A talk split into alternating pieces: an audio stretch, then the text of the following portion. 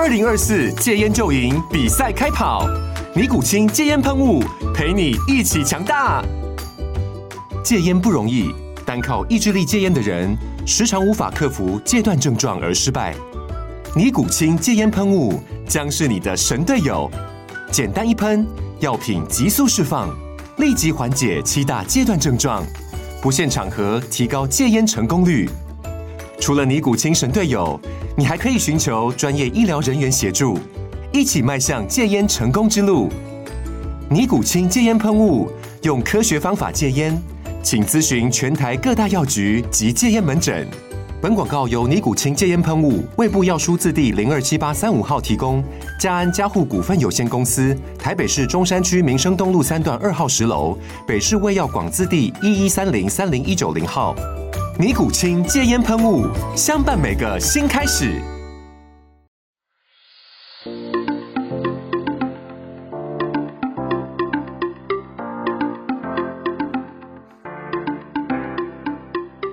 Hello，欢迎收听，不管今晚磕什么，就都给我来一点。我是小灯，我是艾米。终于到了我们这一集的职人篇了。我们这次要邀请的人是，呃，就是我们在建筑业蛮资深的建筑师肖尔。大家好，我是肖尔。耶！Hello，肖尔，你可以先简单的跟听众大概自我介绍一下？呃，我是呃民国一百年考上建筑师的，那目前也是。我看也是我你的出生年月。哎，民国一百年是几岁啊？这不好说。OK，Sorry，打断。你说一百年一一百年考考考到这个执照是不是？就是我们呃国家考试的建筑师执照。好，先插个话，会好考吗？还是它会不会就很像类似呃呃一些比较？公家的比较难考，又分很多等级，这样子会吗？这么说吧，就是你认为医师好不好考？你认为呃律师好不好考？那基本上建筑师的的难度大概不会跟他们差太多。哦，就是各个专业都有自己的领域的一个一个这样子。讲白话一点，就是很难考的意思。I got。呃，因为建筑师他基本上他是一个要需要国家考试认证的一个一个呃证照，它不太像是一般呃我们听到的呃设计师啊，或者是呃美术师啊这这种这种，他其实就是没有一个国家认定的执照，是吧？所以在有国家认定执照的考试难度，事实上都会蛮有一定的门槛的，对。哎，乔的，你刚刚有没有特别觉得被针对的感觉？不会啊，因为像我们如果呃设计师或者是美术师，我们在做的时候，我们一定要会某些软体，但那些软体基本上是 Adobe 软体，那些也是需要去去考核的。但是现在呃职场上比较少会要求你提出那些呃你会那些软体的证照或执照啦。但是这是否呃私人？就是一般公司所需的，但是你现在你现在讲的是国家认证的执照嘛，所以基本上还是有有不太一样的。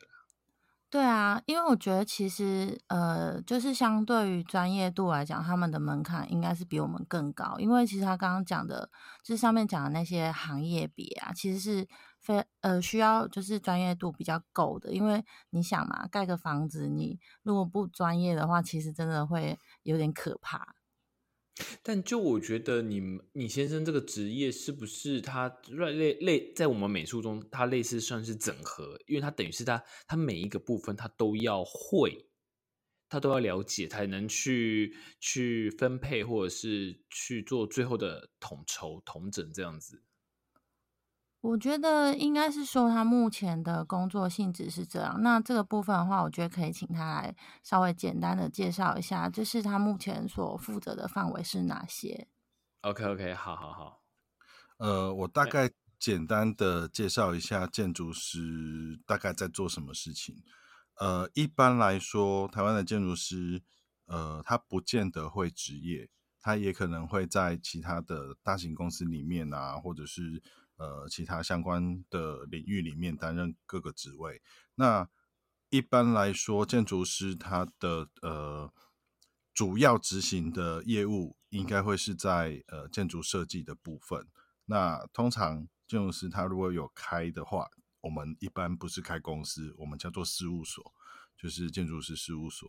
那它等同于呃我们所认知的工作室的的的方式在营运。那它跟一般公司不太一样是，呃，它是以个人所得来课税的，所以它不是它不是用于公司法，它是以个人的职业呃所得在在在在看这件事情。那也就是说呢，呃，它不能够很多个人同时呃针对同一件事情在在作业，嘿，那所以他他必须，但可是。建筑这个设计的的的领域，他又必须要配合很多的人去完成同一件事情，那于是他就会变变成他要付委托给很多的单位。那建筑师呢，他基本上就是他必须要了解他赋赋予这些单位的人，他们要做些什么，要达到哪些目的，然后要符合哪些的规定。那他必须要去整合这些人 feedback 回来的这些资料，或者是呃他们所检讨的问题。那做一个整合之后，再最后再是，呃，再去跟呃业主啊 proposal，或者是我再去跟呃政府单位去做申请的一个动作，这样子，大概是这样子。所以就是一个统统统整统筹的一个工作室的负责人。呃，可以这么说，但当然工作室有大有小啦。那目前我们也可以听得到很多，比如说呃联合事务所啦，那它也许就是有很多的建筑师，他联合起来，因为呃在我们的法理上，我们我们的建筑师其实对法这件事情的话，是以人为以人为单位，那以人为单位就很累，因为我不可能一个人完成所有的事情，我还是必须要有很多的呃，比如说员工啦，或者是我其他的。呃，顾问群，那呃，他们所谓的联合事务所的话，就会变成说，其实，比如说，呃，乔丹尼也是一个建筑师，那我也是建筑师，我们两个其实单打独斗的时候会很累嘛，那所以我们就联合起来，也许我们就叫呃，肖尔乔丹事务所联合事务所这样子，然后我们一起去承揽业务，一起回来，然后呃，一起讨论设计，一起一起。一起建构里面的一些设计的细节，那之后再去跟业主 proposal。那这个东西呢，它会比较呃有点像打团体战的概念，但是呢，因为它不是公司法，所以我又不能把这两个人合起来一起去包税啊，或者是呃去面对面对法律的这些事情。那所以这个是一个我们比较呃弹性的一个变相的的的方式去去去做做。呃，类似组合的团体这样子，我这样听起来好像是不是呃，就像是法律事务所这样子？呃，有点类似，有点类似。因为你刚刚说的团体的那种，就好像是联合诉讼，对不对？就是类似那种概念。事实上，它跟呃法律事务所有一点类似。那呃，你呃，其实还是会有稍些许的不同。那我们。可以简单的理解，大概会是这个样子，这样子。对，没错。好，那时候，那时那时候我听你说，说你先生是在做那个什么，呃，是什么装潢还干嘛的？然后我想说，哦，是室内设计吗？然后你说不是。然后我就说，哎，是景观设计吗？你说不是。我说好像是说建筑师。但是那时候因为我对这块完全完全就是不了解，所以我想说，哦，原来建筑师。呃，有细分这么多，而且我所知道的那些可能是否大学某个科系而已，但是出来是不是全部都是呃以建筑师考职考这个证照之后再去分派，说你们自己比较对哪一个区块有兴趣，再去那个钻研或者是去探索接下来要呃职涯道路的的分项点，是是这样子吗？呃，我解释一下，事实上我们在。大学分科系的时候，呃，已经，嗯，目前的大学其实已经分蛮多类别的。那以建筑师的考试来讲，基本上只有建筑系，或者是呃建筑的，比如说建筑设计系、建筑这叭叭叭叭之类的。那这些这些的系别呢，它会有建筑师考试前必须要。呃，修到的一些学分，比如说建筑设计啊、法规啊、施工施工营造或者是材料之类等等等的这些科目，他必须要呃修满学分之后，他才有资格去报考建筑师考试。那如果是像比如说室内设计呀，或是景观设计呀，那因为他在大学的时候训练这一块的时候，呃，有很多地方，比如说法规，其实他念的东西是不一样的，嘿，所以他就会变成他没有办法有那个呃达到门槛的的可以去考试的那个那个那个那个 level。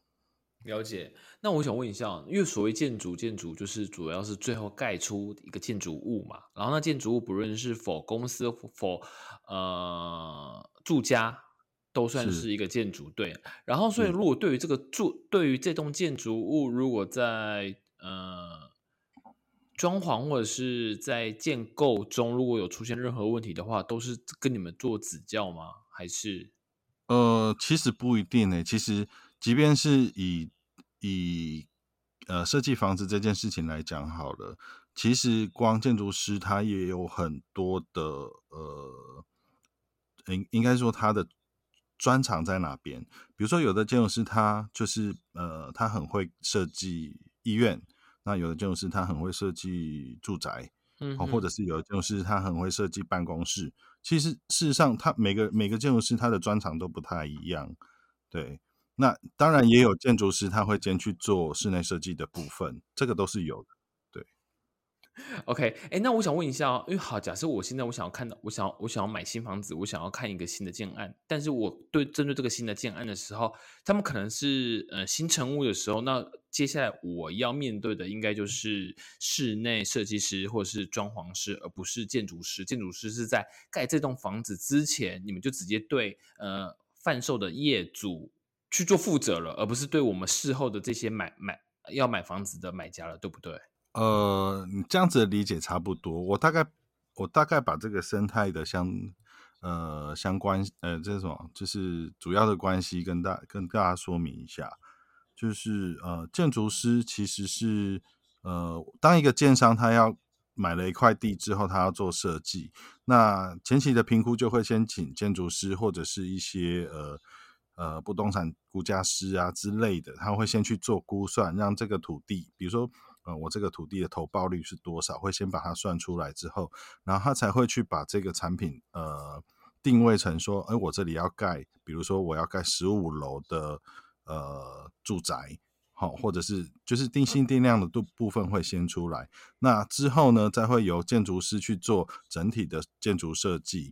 啊，包括它的法规检讨，包括它的材质定定，然后它的空间怎么搭配，然后呃，房间数是几个啦，停车位是几个啦，然后动线怎么走，这些都是由建筑师去做做设计。那这个过程当中呢，他会配合建那个结构技师、机电技师，或者是景观设计师，还有公社的设计师，会去把这些这这一个建案的所有细部的部分去做一个完善。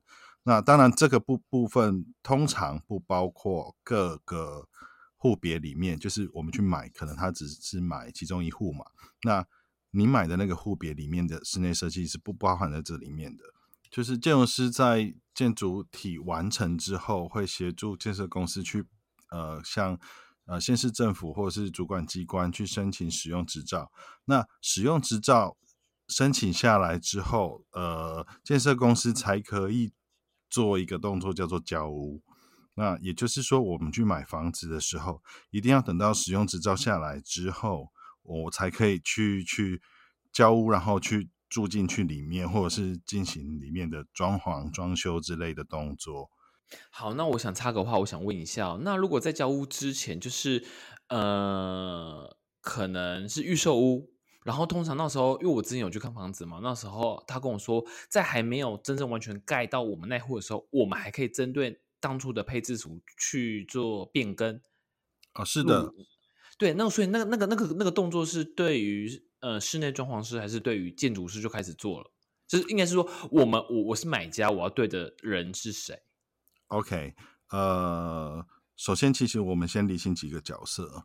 呃，今天我要去买房子，那我就是买家。那我的对口单位就是卖房子的那个人，他们就是建设公司嘛。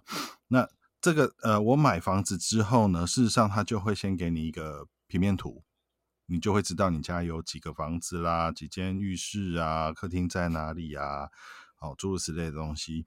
那其实，在这个时候，你就已经可以先去找你想要或者是你喜欢的设计师，帮你稍微规划你们家里面的呃空间到底应该怎么摆放。比如说，我的橱柜要放哪里呀？我的床要放哪里呀？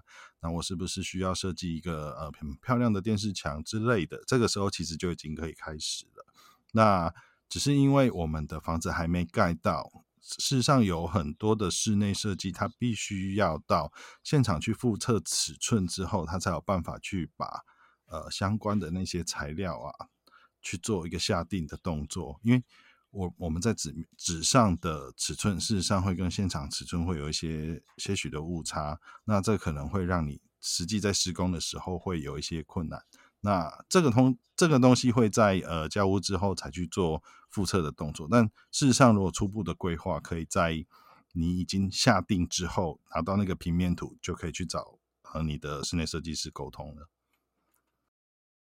我想问一下，我比较好奇的部分是关于乔登刚刚说的那个客变的部分啊。客变的部分应该是假设像我是一个呃新手小白的话。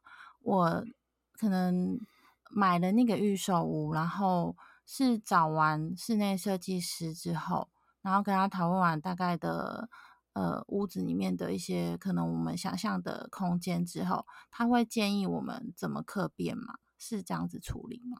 事实上，我们可以跟呃建设公司拿拿到你们家的呃设计的设计的电电子图档哦，我们俗称的 CAD。那这个 CAD 其实可以就直接先给我们的呃室内设计师去做一个初步的规划。那呃初步的规划图面出来之后呢，我们建设公司一般呐不不见得所有的预售屋都会有，但大部分就那个预售屋都会有一个动作叫做客变。那你可以跟呃建设公司的客服做联系，跟他们确认说我刻变的时间大概到什么时候，因为。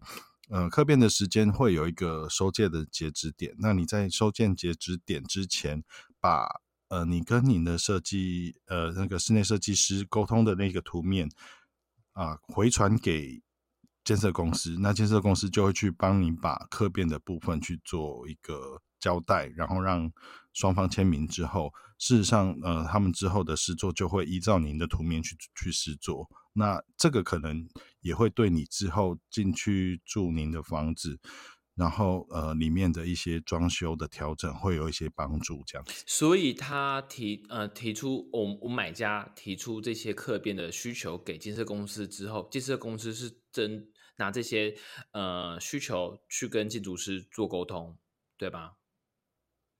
哦，其实他不需要沟通，因为呃呃我这边。因为客变其实可以，你们可以再延伸一整集的专题，它其实是很多东西的。那我简单讲一下，客变其实有些东西是可以变，有些东西是不能变的。嗯嗯，比如说我们的结构体，它基本上是不能动的。那如果你是里面的呃，必须比如说我的房间的隔间啦，那或是你的插头的位置啦，这些东西它是可以变，因为它不影响到我们的建筑法规的检讨。这样了解。就是好像是说，如果我阳台呃想要再扩扩展出去，那些就是不能变了，对不对？它类似是结构这样子。是的，只要有关于您的面积的变更这个部分，其实是没有办法处理的。OK，好，那你刚刚讲的那么多，我只听到一个让我眼睛为之一亮的 keyword，就是说你刚刚有提到一个叫做呃公社设计师。我没听过，我没听过公社设计师。诶，公社为什么还要有设计师？呃，公社设计师其实是我们在做呃新的建案的时候会会产生的一个职业别。那一般来说，我们可以把它认定为比较厉害的室内设计师。那呃，室内设计师跟公社设计师事实上会有一个职上的呃。本质上的差别，就是室内设计师一般就是他只规划室内的空间，那公社设计师他只要是公社区域的部分，呃，我们可以理解，就是我们大楼下面的健身房啦、游泳池啦，这些都算，然后包含我们的入口大厅啊、大厅的意向啊，或者是我们地下室的第二门厅之类的，等等等等等，这些其实都是我们公社设计师他设计的范围。所以它类似偏向于呃屋呃哎，应该说比较偏向于室内设计的部分。对对对，反正就是哎，讲环境设计也蛮奇怪的，反正就是屋子不是屋子内的，对不对？呃，不，呃，它其实没有界，没有一定的强制界定于屋子内，因为事实上我们在景观部分也会有景观的的设计师来协助我们做做设计。那公社跟景观跟我们的私领域其实会有一些部分是交叠的。那这个时候就是会由建筑师这边来做一个协调，说啊，那我去整合这些东西，就是也许公司设计师跟景观设计师他有一些不同的概念，那建筑师其实事实上就是要去跟两边的设计师做一个整合跟沟通的动作。是，哎，我这样听起来啊，我觉得其实。建筑师就蛮像一间公司的，有点像是专案管理的人，他手下可能会有很多不同类型的设计师，然后他们可能彼此的业务会有就是有重叠的部分，然后他们就是会。呃，就是会一起讨论，然后最终决案的人就是是建筑师本人这样子。没错，没错，我这样听起来好像也是这样子。但是真的很意外耶，因为其实因为可能对于外行的我们，我们都会觉得说，哎，建筑师就是包含所有室内。对，就是会以为全部都是。我一开始以为建筑师就是室内设计师。嗯，没错。我那时候嗯很好笑，就是之前之前的经验是跟先生在讨论就是房子室内的一些东西，然后后来他就有一天很严肃的跟我说，他说其实我本他说他的意思就是说他本来就不是做室内设计，然后我就很讶异，我是那一次第一次发现说哦，原来他们这个领域分的这么细。对，我觉得幸好有他来跟我们解说，不然我们真的是觉得，就是哇，专业中的专业，就好像是别人说我们其实是我们是美编一样啦。我懂，我懂，因为其实事实上，你像医师也是啊，医师有分心脏科，有分耳鼻喉科，有分小儿科、妇产科，或者是巴拉巴拉巴拉种种之类的科别，但事实上他们都叫医师。那所以以建筑的这个行业来讲，其实事实上，even 到建筑师，他都可以称为是设计师。但是每一个设计师，他能够专职的部分，事实上是不一样的。但是你透过今天你跟我们解说之后，我们才了解，原来建筑师是在所有的包括呃建筑设计里面的职称中，他是最厉害的。毕竟他还是也需要透过国家认证的，对不对？应该是这么理解啦。我要完成一个建筑设计，包含到它能够到盖起来，不是只有靠建筑师。那这个过程当中，你还是得靠，比如说结构技师，他也是国家考试认定的技师，然后机电技师。或者是相关的，比如说土木技师啦，或者是大地技师啦，因为你碰到不同的案子的时候，会需要不同的专业的人来协助。那这个时候，可能我们的呃法规里面就会规定，那碰到什么样的状况，建筑师就必必须请哪些技师来作为你的副委托。那在这个过程当中，建筑师必须要做一个复查的动作。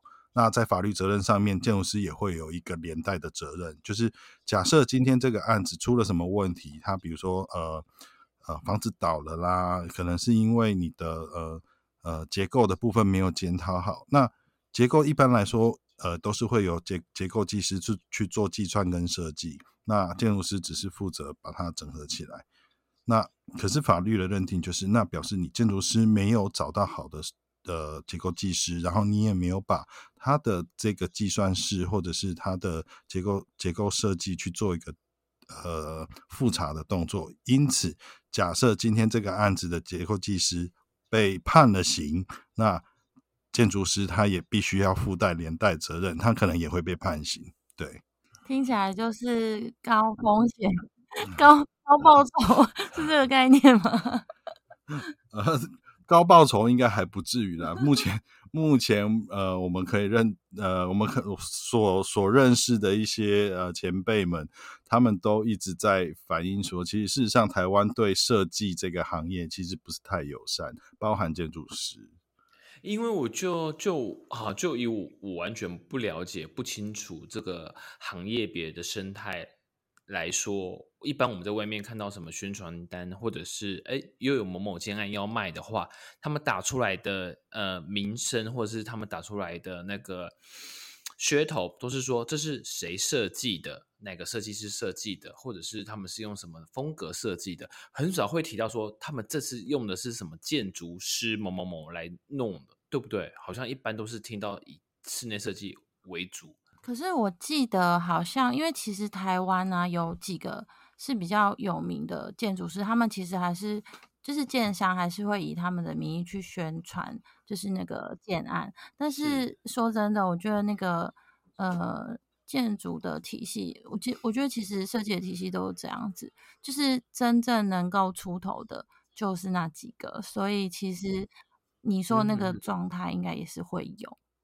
OK，好，那我另外想请问一下，前几年甚至现在，大家好像蛮流行一个叫做清水模，是不是？清水模的的设计建构，清水模这个东西，事实上它已经行之有年了。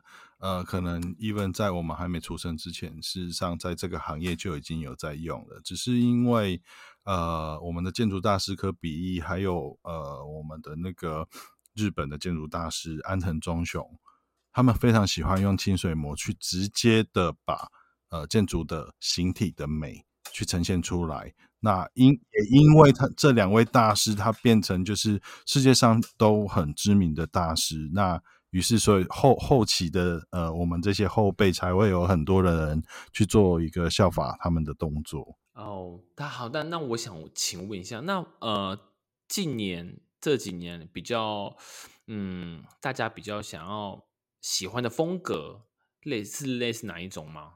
呃，风格的部分一般来说就是呃，会有。工业风还是？其实，其实我觉得啦，呃，一个好的设计师，对对我来说，一个好的建筑师或设计师，不应该拘泥于哪一个风格。那当然会，呃，以市场面来讲，会有，嗯，它一定是有一个流行的时段。那你说现在流行的嘛？事实上，建筑这个东西，它呃。我这么说好了，做一个建筑设计，一直到这个东西盖出来，事实上可能需要二到五年的时间。那你说现在流行的东西，通常都是我们大概两三年前 做的设计。所以你说，你说现在流行，事实上我也不太能够能够回答你说我这现在真正流行的是什么，因为通常都是两三年前大家可能做不同东西出来之后，两三年后大家可能哦对，其中其中一部分特别喜欢这样子。嗯，讲一下比较客观一点的，就是以我自己在看，比方说房子好了，其实我觉得大部分都大部分的人应该都是比较 care，就是可能屋子的格局啊、地点啊，或者是其他考量。我对于风格这件事情，我好像真的比较没有那么 care，除非它真的蛮奇怪的。然后我记得之前好像有看到一栋房子，我忘了在台北还是高雄。超超超长，然后它里面很薄，很很很扁。OK，我我大概知道你说的那个东西。对，我想说，那真的可以住人吗？而且它是在高楼里面，然后整整就好像是扁鱼整条那种感觉。对，所以这样子是是各个专业领域的人讨论出来的一个一个一个一个案子，还是？呃，我我我我先说明一下，我大概理解的那个案子，它其实不大。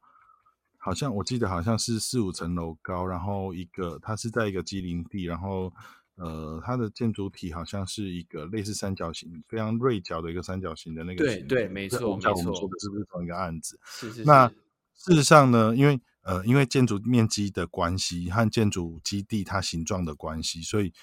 建筑师可能会采取不同的手段去去做设计。那事实上，它只要不符不违反我们所谓的建筑法规啊，或者是呃呃建筑技术规则相关等等的，然后包含当地的所有一些土地管理的一些规定的的呃这这这些法规的规定，那只要不违反，只要是合法的，基本上盖起来都是都是 OK 的。那其次就是呃，事实上这个建筑好不好用的问题。那至于好不好用嘛，呃，我个人是觉得太扁长的空间当然一定不好用，因为你的走道就会用掉很多的空间了。是那事实上，你会变成说，你有浪费很多的空间，会在垂直跟平面的的的通道的的地方，所以你真正能够当比如说卧室啦、客厅啦，或者是你的浴室啦，这些空间就会被切得很琐碎。事实上，使用起来确实是会比较不舒服。了解。那我另外想请问一下，因为台北不是有一栋豪宅，目目前里面只卖出一户，然后它有停那个直升机棚的那个那栋。桃珠影园是，我想问一下，因为现在其实很多大建案，他们都会把他们每一户，就是一可能一一层就走一户，那那户的阳台都会种满所有的植物，这种是景观设计吗？呃，这个的话，一般来说会在建筑设计的部分先规划，那会在呃呃建筑设计的部分先把它的，比如说树穴，因我们我们在阳台上面要种树的话，它必须会先留一个树穴，不然它的根就是树的根，它会没有地方可以生长。那再来就是你树穴留的大小。然后你要把呃我的我的我的阳台的一些呃硬铺面啊软铺面啊，我们所谓软铺面就是覆土面，那覆土面，然后包含你的浇灌设施，包含包含你结构要去支撑这些重量，全部都是规划完之后，那可能最后会再请我们的景观设计师来帮我们协调做一个，比如说呃我应该上面会种哪些植物啊去做搭配呀，然后。然后会在，也许也许还会再请灯光设计师来帮我们啊，去设计我的灯要怎么打，可以凸显这些呃绿植栽的一些呃呃，可能它会凸显它的亮面啊、阴影面啊之类的，就是会做一些这样子的一个检讨和搭配。哇，我觉得这真的是好厉害。可是我很好奇，就是。因为现在很多呃新的建案，他们其实都会有很多绿植在啊，或者是可能你我们晚上的时候路过，都会觉得哇，它外面就是灯打的很漂亮还是什么的，星空相向。对，但是我一直很认真在想哦，就是呃，比方说你说呃那个植物的一些浇灌啊，那个是是公社的钱吗？然后还有那个灯啊，红色 的，然后就觉得你看，宫殿。那我每次看到那些建案的时候，我心里就会想说：天哪，我有多少钱要花在这上面？会不会太务实了一点？然后啊，我还有一个觉得很很妙的，就是我一直很好奇，就是你知道有些建案它的那个植栽做的非常的高，可能有些是一整面的啊。然后我就在想说，那那个东西是因为你知道我是一个非常不会养植物的人，植物杀手。那我就想说，哎，那如果那个植物不小心挂掉，那是建商会在呃做怎么做什么修复吗？还是什么后续的动作？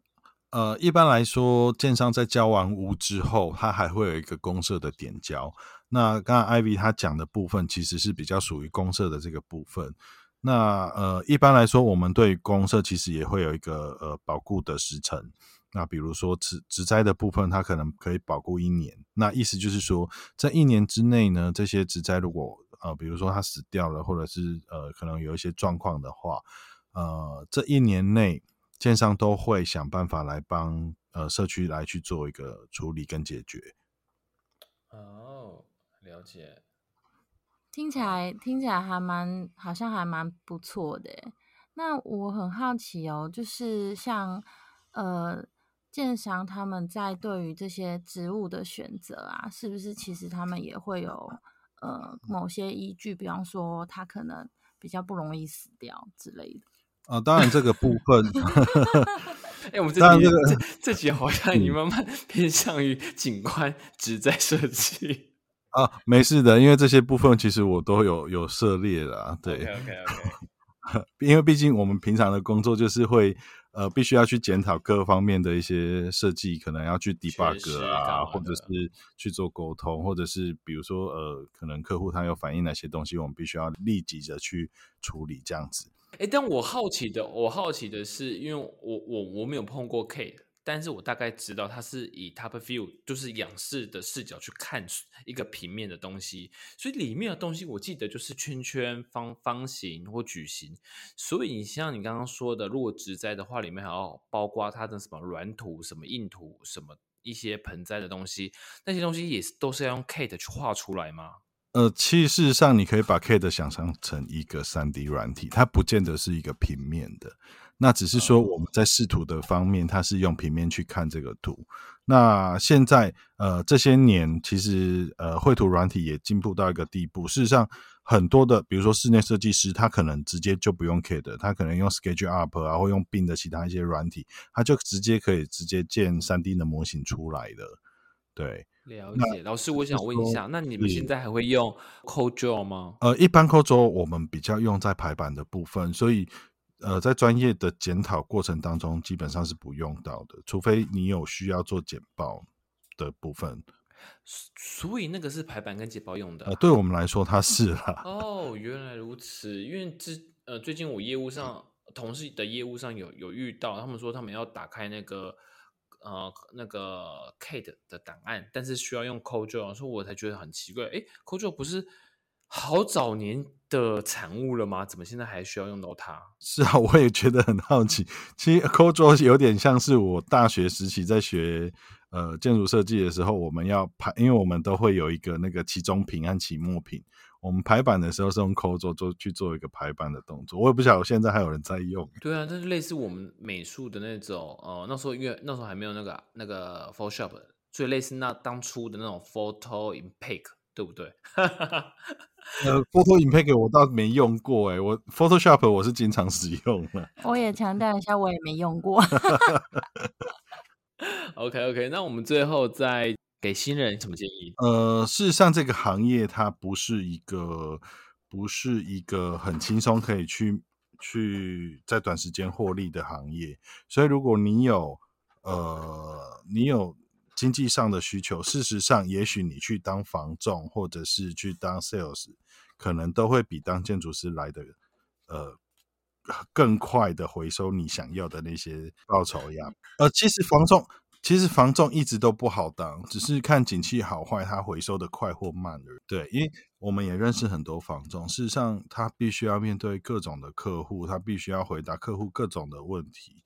那当然，他们也会过来跟我们询问啊，就是比如说我们设计的呃细节啊，或者是理念之类的东西，这些东西我们都会在做讨论。对，那建筑这个行业它需要一个很长时间去模拟的，呃，就是你他必须要把你的基本功给给给打打实，不然其实你在这个行业事实上你会变得呃很很受挫折，因为。如果你想当一个建筑师，事实上你在各个领域都必须要有一定的认知，但你不需要完全专精，但是你必须对各行各业都要有一定的认知。因为我们在呃受教育的过程当中，我们的老师就一直跟我们讲，其实建筑业这件事情，它是一个统合，你所有生活都可能会遇到事情的总和。那因此，所以你的生活能够涉猎的越多东西，当然对你的本质上面是有加分的。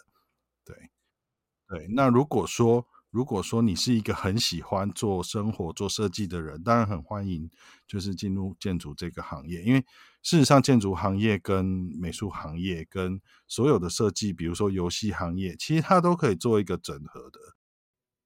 OK，老师，我有问题想请。问一下，那如果假设我好，我现在我买了一个新，嗯呃，不要说买了，就是我们去看房子，如果拿小当小钢珠放在地上，如果它往一边滑下去的话，那这样子是谁的问题？地不平的问题。对，所以地不平的问题代表是当初施工的人的问题。它跟建筑有关系吗它？跟建筑有关系吗？我我只能这样说，建筑设计的部分是把图画出来，请营造厂去施工。那这个部分又会、哦又会有另外一个角色出现，叫做营造厂。对，一般来说呢，就是会有呃呃建设公司，他委托建筑师设计之后呢，会把建筑师的图面给营造厂，那营造厂就会依照建筑师的设计图面去把这个房子给盖出来。对，大概是这样子。听起来就是可能会有偷工减料的嫌疑吧？对啊，我就是想要知道这个，我们到底有没有什么，还有什么 不为人知的料可以爆一下？我我觉 得，我觉得其实就某些呃营造厂的施工品质，其实真的是会令人觉得比较害怕。所以很多人买房子如果是自住的话，通常都会找那种比较大的建商的原因，应该也是有点出在这边。是的，因为啊，呃，找比较大的的建设公司或建商的好处，就是你至少会买这个房子，你会比较有保障。那之前也常常听听说过，有一些比较可能名不见经传的小型的的建设公司或营造厂啊，他们盖完之后，那可能这公司就倒闭了。那未来你的房子可能漏水呀、甚至你的结构坏了，哦，这个其实你都求偿无门的。嗯哼哼。那我再想请问一下，哎，我会不会问太多问题？不会，请尽量问。就是啊，好，假设我们现在我住三楼，然后我们偶尔听到好像是四楼在吵、在哭闹之类的，但是其实那个有所谓的一个叫做间隔回音，并不是从楼上传来的，对不对？是有可能的，然后包含我们所谓的呃结构的抽那我帮我帮我帮水隋唐问的？是吗？呃，隋唐那个那个案子那个 case 的，我的理解是这样子啊，它可能不是吵闹的问题，而是呃我们所谓的结构，它会有一个冲击传导音的东西，就是也也就是说，如果今天你在你的你家的墙壁敲了两下，那也许你家楼下不会听到，但是隔了三层楼的那个楼下他会听到。那这样子，我们如何得知到底是哪里来的声音？哦，这个我也没办法回答你耶，因为我们我们必须要靠、呃很多，比如说仪器啦，或者是去做调查，我才有办法知道说它它的因缘到底是从何而来。那所以呃，我们的政府其实事实上在这几年也有更新一一条法规，就是降低呃冲击音的部分。也就是说，我现在所有的新建的案子，它在地板的部分都必须要做一个可以有效隔绝，呃，应该说有效降低冲击音的做法。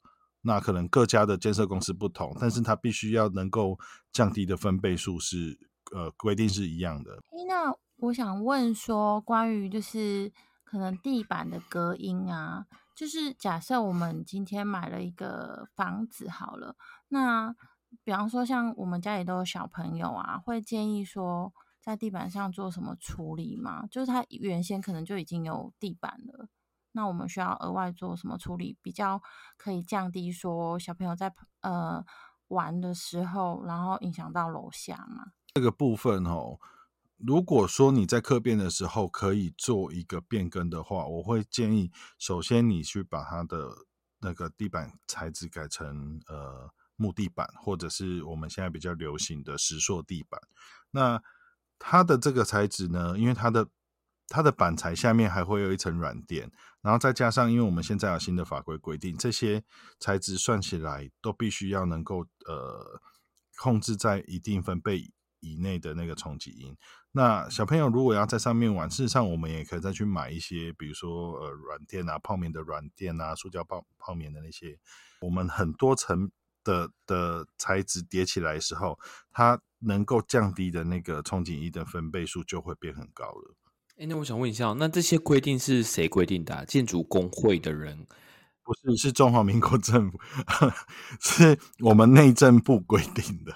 那他们懂他们懂这些吗？还是说他们呃，其实事实上，我们内政部有一个内政部建筑研究所。那嗯，研究所呢，呃，他会做很多相关呃建筑之类的实验。像我之前在大学念书的时候，我也是有跟到呃那建研所的一些一些一些研究案。那我们那当时也是做了，比如说像防火啦，或者是风洞实验呐。这些其实都有，然后也持续都有在进行。好，了解了解了解，我觉得这还蛮重要的。但我想说，会不会就是就是就是政府的某某某某个某某个单位，然后突然就说，哎，我觉得我这样要这样改，然后所有的法令就是跟着一样动。我想说，就没有一定的依据或者是来源。但是你刚刚说的，就有一定的研究所里面的 paper 或者是资料去做佐证嘛？那我就觉得这样是 OK 的啦。我刚刚说的研究所不是学校的研究所，是内政部的建筑研究所，它有点像我知道我知道中科院的那个研究中心这样子。对对对对对，嗯嗯嗯。那我再问一下，我我想问个蠢问题，因为前几天我我儿子在看佩佩猪。然后里面有一集，那个佩佩猪他爸爸，就是他妈妈出去，然后他爸爸突然拿一个，呃，他妈妈请他爸爸挂一幅画，然后他爸爸就拿一个图钉一幅画，然后图钉钉在墙面上，整面墙就裂掉。事实上，真的会发生这种事情吗？呃，应该不太会吧，因为我们现在室内隔间哈，一般来说都会是轻隔间，因为它必须要让它的整个建筑体的自重能够减轻。因为我们必须要去对抗地震力嘛，那当然是越轻越好。那所以其实我们在呃室内的部分，它你钉钉钉子，我想想看啊，如果你钉钉子的话，取决于它的材质，因为呃一般来说我们的轻隔间有还是有分很多类型啊。那它可能会有框架结构，然后前就是表面是覆盖那个细酸盖板的这种钉，基本上不应该是不会裂的。对，只是但是上次你们来我们家看你，我不是跟你说我本我我我的我们客厅的电视板要壁挂嘛，然后还请师傅来装，才发现我靠，那个那那面轻轻隔间的墙其实很薄啊，对对，因为它必须要减低自重嘛，所以它一定很薄啊。但是你要装电视那个比较重的物体的话，我觉得可能还是会有点风险，搞不好 会像卡通一样就整个倒下来了吧？嗯，应该不至于倒下来，不过它可能会有部分的那个那个墙面会，猪妈妈就疯，墙面会裂掉，确实是可能有的。对啊，一般来说我们会建议啦，就是呃你在做装修的话，除非你是把整个柜子钉。钉过去，然后之后的支撑是靠你的那些装修板材来来支撑的话，这个是比较可行。那如果你是比如说你可能买了一个七八十寸的房呃的的的电视，然后你要直接钉挂在你的那个呃室内隔间墙上面的话，就会比较不建议。对，好的好的。哎，Ivy，我觉得我们我们好像可以再找时间再录真的，因为有好，因为我们太多太多问题想问。